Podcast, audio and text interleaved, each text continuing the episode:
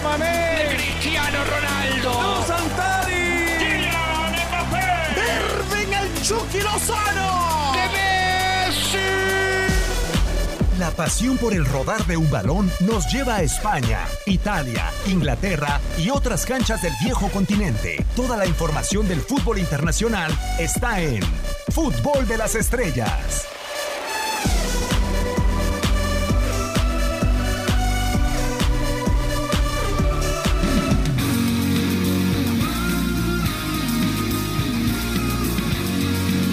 ¡90 días, damas y caballeros, para alcanzar la meta y llegar a la Euro 2020 en tu DN Radio.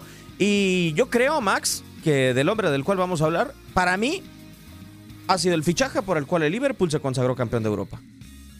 Yo creo que también a Liverpool le faltaba, ya desde hace varios años tenía un aparato ofensivo muy bueno con ese tridente de Sadio Mané, Roberto Firmino y, y Mohamed Salah, pero sí había mostrado mucha inestabilidad en la parte de atrás y digo, creo que ya la gente se debe estar dando cuenta de quién estamos hablando, estamos hablando del señor Virgil van Dijk. Sí, no, no íbamos a hablar ni de Dejan Lovren, ni de Joel Matip, Ni de Joe Gómez, ni-. No es que no lo vayamos a hacer más adelante de Dejan Lovren, quizá con la selección de Croacia.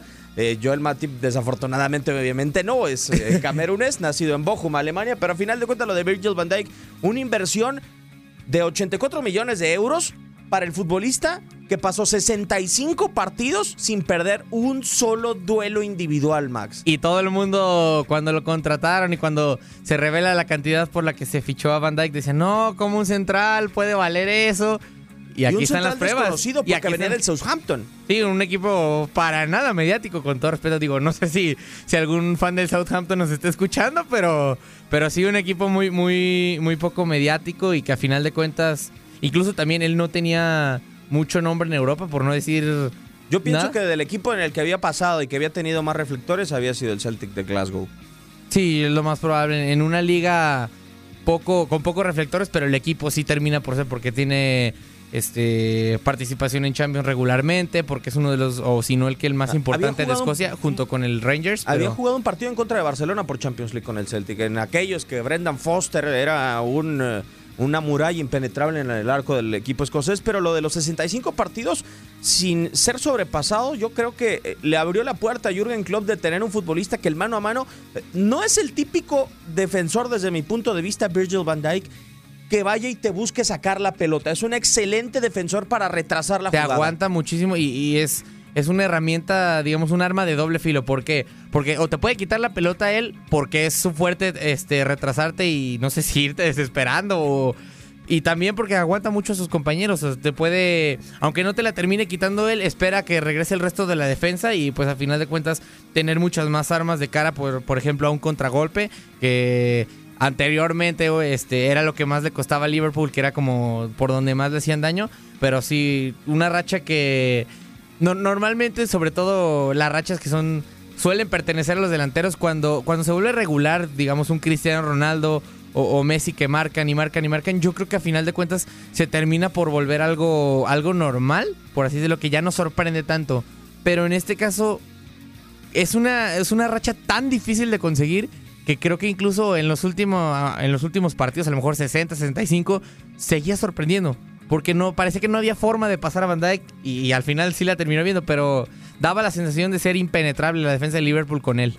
A, a mí yo creo que hay ciertas claves que podemos platicar y, y discutir sobre por qué Virgil van Dijk pasó 65 partidos sin eh, ser regateado, sin perder un duelo individual y que desafortunadamente ahora en la temporada de Liverpool, sobre todo en el cierre, le ha costado a- al mismo Van Dijk desde mi punto de vista. Uno, hemos criticado muchísimo a la defensa del Barcelona porque la toman a velocidad. ¿En qué zona agarran a la defensa del Barcelona? En medio campo. Nunca. Donde n- quieren. No tengo memoria de cuándo he visto a Virgil van Dijk o no lo he visto sinceramente parado sobre la línea central. El tipo por lo general está en propio campo esperando y por lo general tampoco es un defensa que vaya a anticiparte. Es un defensa que le da el espacio al centro delantero y por su altura te alcanza con la gran zancada a retrasar y si le alargas la pelota te mete el cuerpo y se acabó. Sí, justamente eh, eso te iba a mencionar. A lo mejor defensas como Gerard Piqué que mencionabas del Barcelona, que suelen tener una, una complexión similar a la de Van Dijk.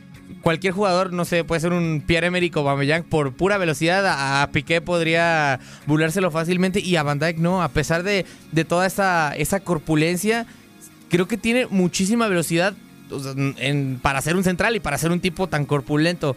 Y eso mismo le ha ayudado a, pues, a mantener esta racha impresionante. Y, sí, este, te pare- parece sacarte o una barrida o, o puntear el balón o, o cualquier recurso te parece sacar y prácticamente de la nada. Lo que es más impresionante todavía aún, Max, que desde mi punto de vista, por lo general, las defensas siempre se componen por un stopper, el, famoso futbolista que es rudo, que es complicado, que es rústico para sacar el balón, como por ejemplo, desde mi punto de vista, el más claro ejemplo, eh, ese era Nemanja Vidic con el Manchester United, y el otro, el tipo que te da la salida con el conjunto del Manchester, llegó a serlo Río Ferdinand. Van Dijk tiene esa calidad de ser un stopper, pero también de sacarte la pelota desde el fondo. Creo que pocas veces hemos visto a un defensa con tanta calidad y, como dices, con tanta. Con, con contar con las dos cualidades. Creo que si bien no llega. ¿Cómo, decirlo? Creo que a lo mejor Ramos podría comparársele, pero creo que en cuanto a. Creo que Van Dijk lo ve un poco más técnico y Ramos en su faceta de ser el tipo aguerrido, de ser el que pelea todas las pelotas a morir, creo que termina por ser más perjudicado en el apartado de que. Tiene, suele tener más amarillas o más rojas. Es y- que lo de Van Dijk también es para decirlo, Max. Tú mencionas la capacidad de Ramos. ¿Qué tiene Ramos? Que va mucho al choque, por lo general.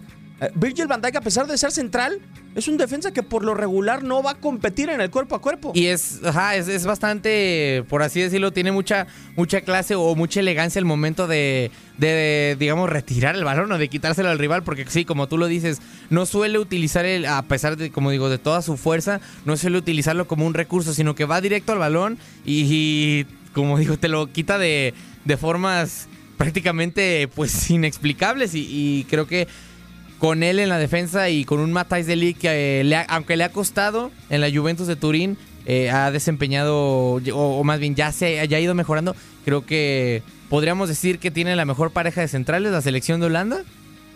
Desde mi punto de bueno, y, y que también tiene uno guardado por ahí. O sea, tiene a Matthijs de Ligt, pero tiene a Stefan de Vrij guardado. Creo que tienen, hay mucha competencia ahí, pero yo creo que sí van a terminar por ser los titulares de Ligt y Van Dijk. Pues por lo pronto les vamos a dar la pista el siguiente. Y a final de cuentas, ahora sí lo repetimos.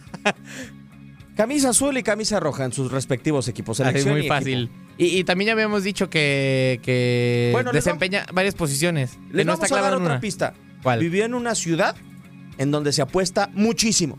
Ah, esa es buena. Bueno, ya les dimos tres pistas al menos. Muchísimas gracias, Max. Gracias, un placer.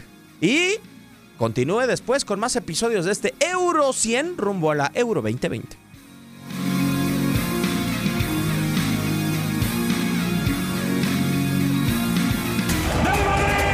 ¡Gol de Liverpool! ¡Del PSV Eindhoven! ¡Madre mía! ¡Qué golazo del Atlético Madrid! Por hoy, el firmamento descansa, pero Fútbol de las Estrellas regresará. Nos escuchamos en la siguiente emisión.